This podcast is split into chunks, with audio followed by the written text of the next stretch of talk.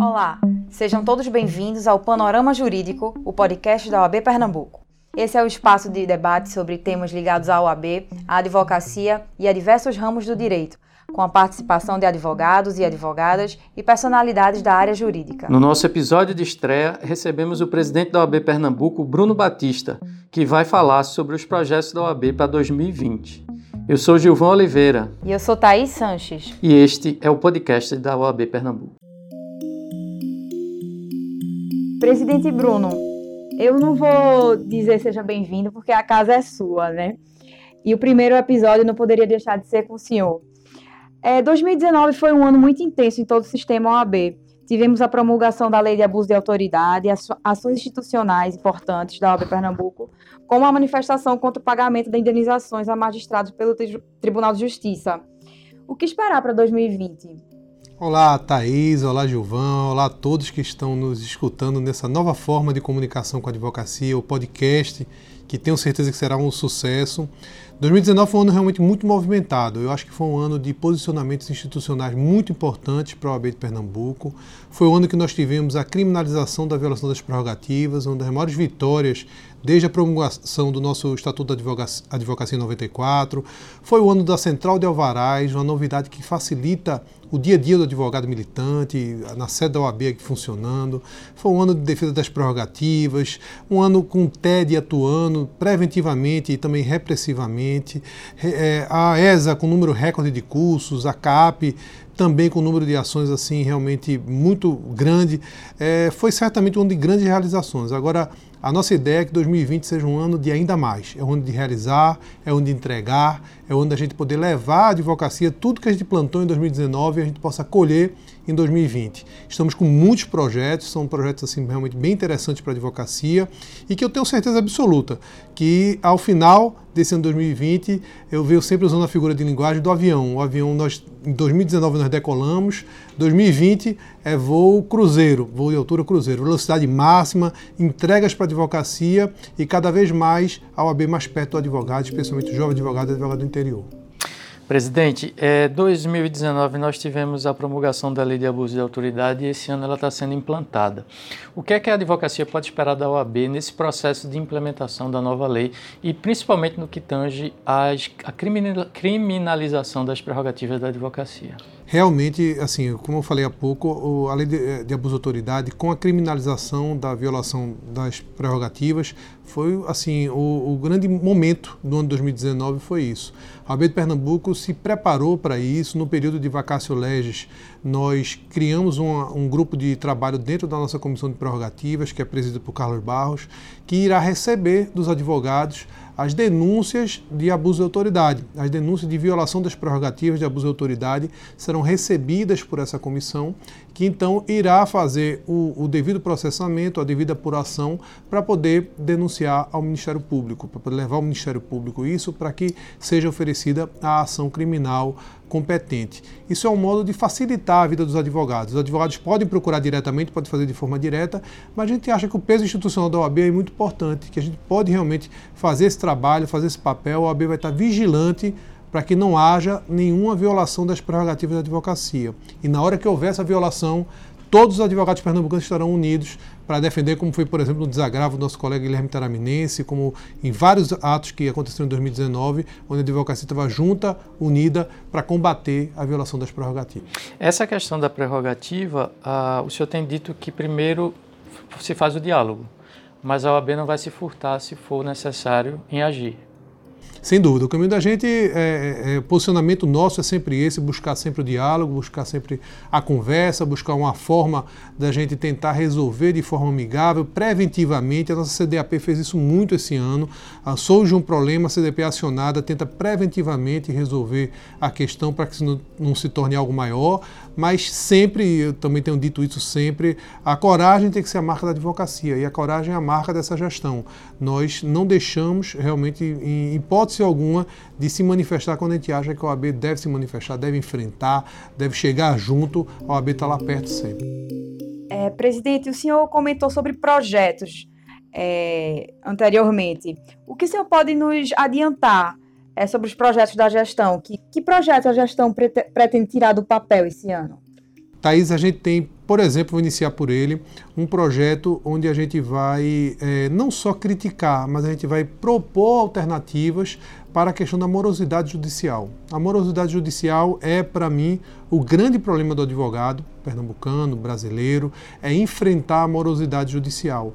E nós vamos fazer um estudo comarca por comarca, em todo o estado, verificando o que é que atrapalha o andamento dos processos judiciários. É a falta de magistrado, é a falta de servidor, são os procedimentos internos mesmo na, nas varas que estão atrapalhando o andamento dos processos. E a gente vai apresentar esse estudo, vai ser junto, em parceria com uma grande instituição nacional. A gente vai apresentar os resultados desse estudo para o Tribunal de Justiça, para que o tribunal então possa aplicar efetivamente isso e resolver a solução. Nós não vamos ficar na crítica pela crítica, a gente vai partir para propostas de solução. A gente vai reformar as salas de advocacia espalhadas pelo Estado. Quem é advogado militante conhece a, a, importância da sala dos advogados, um local onde você pode fazer uma petição, onde você pode é, é, protocolar um, um, um, um prazo no, no, PJE. A gente vai fazer uma reforma ampla nessas salas, são mais de 100 salas espalhadas pelo Estado. A gente vai construir um sonho antigo, a sede da OAB Caruaru, já garantimos recursos para isso, vamos construir essa sede. Vamos ter programas de valorização da jovem advocacia, vai ser o ano da valorização da jovem advocacia, a advocacia empreendedora, aquele que quer montar o escritório, a gente vai apoiar aquele advogado, vai ser o ano da OAB mais perto de você, nós vamos ter aí um gabinete itinerante andando pelas todas as subseccionais, é, vamos ter a nossa comissão de fiscalização do exercício profissional, Vamos juntar a nossa comissão de, de exercício legal, de combate ao exercício legal, com a, com a comissão de propaganda irregular e vamos profissionalizar. Vamos ter um fiscal contratado, vai ter um veículo específico onde ele vai é, verificar as denúncias que nós temos de exercício legal da profissão. Vamos ter o aplicativo da advocacia reunindo várias funcionalidades. Certamente um ano movimentado. Esperamos que o mais movimentado da história da OAB de Pernambuco. A questão, presidente, da nova sede de Caruaru, que foi uma coisa que o senhor falou desde o primeiro dia da sua gestão, um compromisso que o senhor assumiu, inclusive na, na posse da diretoria da OAB de Caruaru. É, é, esse ano, como é que está esse projeto? Vai ser uma coisa que esse ano já vai dar um, um pontapé inicial para que ela se torne realidade? Sem dúvida, nós garantimos os recursos já com a venda da nossa antiga sede ah, na Rua do Imperador. Eh, esses recursos serão destinados prioritariamente para essa nova sede da OAB Caruaru, a nossa maior subseccional. A atual sede não comporta mais a dimensão da advocacia do Agreste Pernambucano e a gente pretende já iniciar agora, fevereiro, mais tardar março, a obra para que a gente possa, ou no final do ano, ou no início, mais tardar no início do ano que vem, entregar essa sede pronta para a advocacia caruaruense. Vai ser realmente um marco, tenho certeza aí que a, a, o terreno já foi adquirido na frente do fórum, tenho certeza que vai ser um marco para a advocacia de Caruaru e região. É, o grande, é, é a grande construção de pedra e cal. Construções nós fazemos várias, né? muitas não são de pedra e cal, são eh, mais simbólicas, mas essa vai ser a grande obra de pedra e cal da nossa gestão.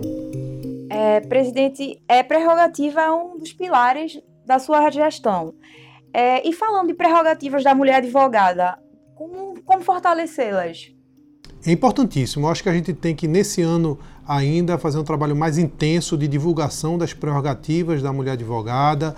Vamos fazer também campanhas de combate ao assédio. Eu acho que é muito importante também a gente ter essa, essa a, a visão, né? não colocar. Não, não existe assunto tabu na OAB. E o assédio, por exemplo, é uma coisa que existe na prática, existe nos fóruns, existe nos escritórios. A gente tem que fazer uma campanha e abrir, inclusive, um canal de denúncia para que possam fazer denúncias com relação ao assédio sofrido pelas mulheres advogadas. E vamos intensificar a divulgação e a punição também àqueles que desrespeitam as prerrogativas da mulher advogada, como as prerrogativas de maneira geral. Presidente, 2020 é ano eleitoral. E a OAB sempre está com a bandeira de fortalecimento da democracia, não poderia ser diferente. O que é que a OAB Pernambuco prepara para 2020, ano de eleição municipal, que é a eleição que mais atinge o eleitor, é a eleição mais próxima dos eleitores no seu dia a dia, eleição de vereador e eleição de prefeito? Como todos sabem, a OAB não tem partido político, a OAB não tem ideologia, o nosso partido político é a Constituição, a nossa ideologia é o Estado Democrático de Direito. A nossa ideia é, nesse ano de 2020, um ano eleitoral, eleições municipais, nós reeditarmos a nossa campanha Vote Limpo. estimular o voto consciente, estimular a população a não vender o seu voto e dar um enfoque especial ao combate às fake news um combate à desinformação que é feita hoje. Nós tivemos, temos aí, principalmente por meio das redes sociais, um, uma desinformação muito grande por meio das, das, chamadas fake news. E nós teremos uma campanha de esclarecimento com relação a isso. Uh, o nosso presidente do Tribunal de Ética e Disciplina, Marcos Lins, ficará à frente dessa campanha e tenho certeza que será muito útil para a sociedade a gente ter aí a OAB com sua posição institucional, com seu papel institucional no combate a essa chaga para a democracia que são as fake news. É, presidente, a OAB programa para agosto, o mês da advocacia, a sua conferência estadual, que será em Petrolina, no Sertão, em um formato partilhado com a OAB Bahia. O que é está sendo planejado para essa conferência? Será inédita e grandiosa em tudo. Inédita por ser é, compartilhada com a Bahia, as, as, cidades de Petrolina e Juazeiro juntas na realização do, eu diria que é o segundo maior evento da advocacia brasileira. O maior é a Conferência Nacional, que teremos esse ano em novembro, e o segundo maior queremos que seja aqui, é, no Sertão de São Francisco, a Conferência Estadual da Advocacia Conjunta de Pernambuco e Bahia. Grandes nomes do direito brasileiro vamos trazer para cá, para essa nossa conferência, mostrando e valorizando o interior do Estado. A advocacia interiorana, tão batalhadora, é, tão sofrida também, vai aí ter esse, esse, essa sediar a Conferência Estadual, o nosso maior evento do triênio, vai ser realizado lá em Petrolina, presidente Alexandre Torres, muito animado, presidente da OAB Bahia, Fabrício, presidente da OAB Juazeiro, Tiago, muito entusiasmados, então certeza teremos um grande evento em agosto lá no Sertão de São Francisco. Presidente, para fechar, é, o senhor falou de muita entrega para 2020. É, que, quais são os desafios que o senhor vislumbra para esse ano? Eu falo no campo institucional. Nós tivemos um ano de 2019 de muito debate no Legislativo até se conseguir algumas vitórias. Quais são os, as, as, os desafios que o senhor vislumbra para esse ano, tanto no campo institucional como para a advocacia de maneira geral? A gente tem a entrada em vigor da Lei Geral de, de Proteção de Dados, que vai ser um desafio técnico, vamos, vamos colocar assim. O que é que o senhor vislumbra como desafio para esse ano? Eu acho que o fortalecimento do nosso regime democrático, esse é o nosso grande desafio para 2020. Vamos enfrentar eleições esse ano, será um ano eleitoral e a OAB tem que estar atenta com relação ao fortalecimento do nosso sistema democrático. As instituições estão funcionando, o judiciário, legislativo, executivo, respeitar a vontade popular, isso é importante, mas a OAB estará sempre atenta para qualquer tipo de retrocesso que pode, possa existir. Né? Esse ano de 2019 que passou, nós tivemos vários posicionamentos nesse sentido, tanto com relação aos cargos comissionados no Tribunal de Justiça, como no Ministério Público, como com relação ao pagamento de diárias de valores altíssimos e a venda de férias, ah, como também ah, no, no, na Câmara de Vereadores do Recife, o, o reajuste da, da, do pagamento do subsídio dos vereadores. O OAB sempre se posicionou e várias outras que nós tivemos aí durante 2019. 2020, manter esse posicionamento institucional, atentos, cumprindo o papel que a OAB tem de defensora do Estado Democrático de Direito e da legalidade.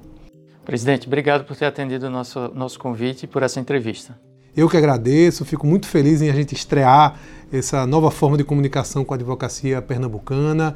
É, tenho certeza aí que pa passarão por aqui vários convidados que vão é, trazer mais conhecimento, trazer, poder conversar, informação e será realmente muito exitoso. Parabéns a vocês da nossa equipe de comunicação por desenvolver esse novo modo aí de comunicação com a, com a classe.